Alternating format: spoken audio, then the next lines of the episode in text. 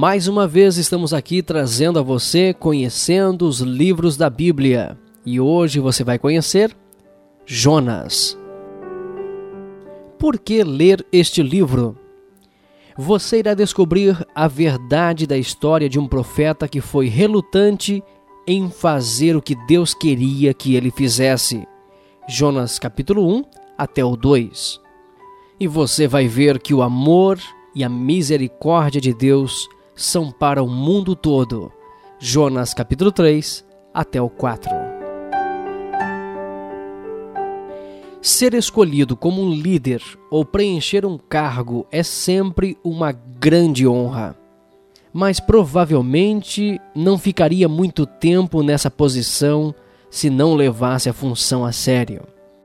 Você teria de cumprir as tarefas e responsabilidades incluindo algumas coisas de que poderia não gostar, que vem junto com a honra. Os judeus tinham sido escolhidos por Deus para ser seu povo especial.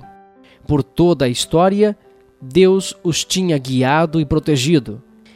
Mas que responsabilidades incluía essa honra para o resto do mundo?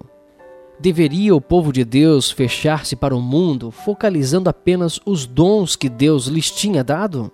Ou deveriam levar a história do amor de Deus para o resto do mundo? A história de Jonas aponta para esse dilema. Deus chamou o profeta para pregar em Nínive, a capital pagã da Assíria.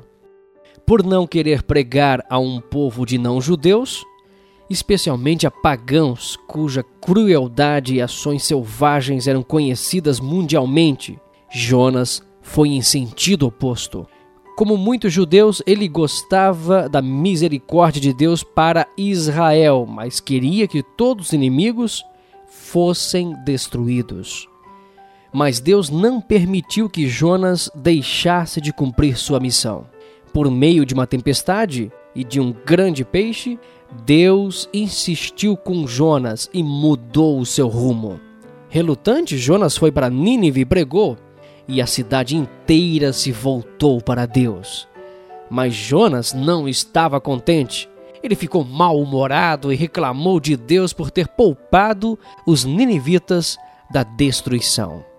Deus respondeu com uma mensagem que é o coração deste livro. E não hei de eu ter compaixão da grande cidade de Nínive, em que há mais de 120 mil pessoas que não sabem discernir entre a mão direita e a esquerda?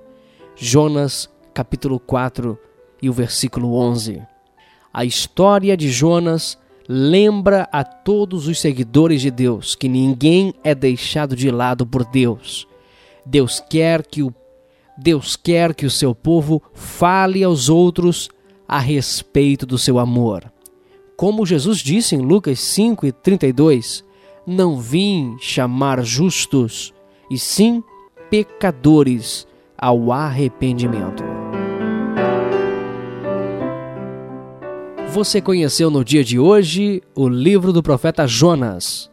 Aqui é Márcio Batista e até o nosso próximo encontro, conhecendo os livros da Bíblia. Um abraço.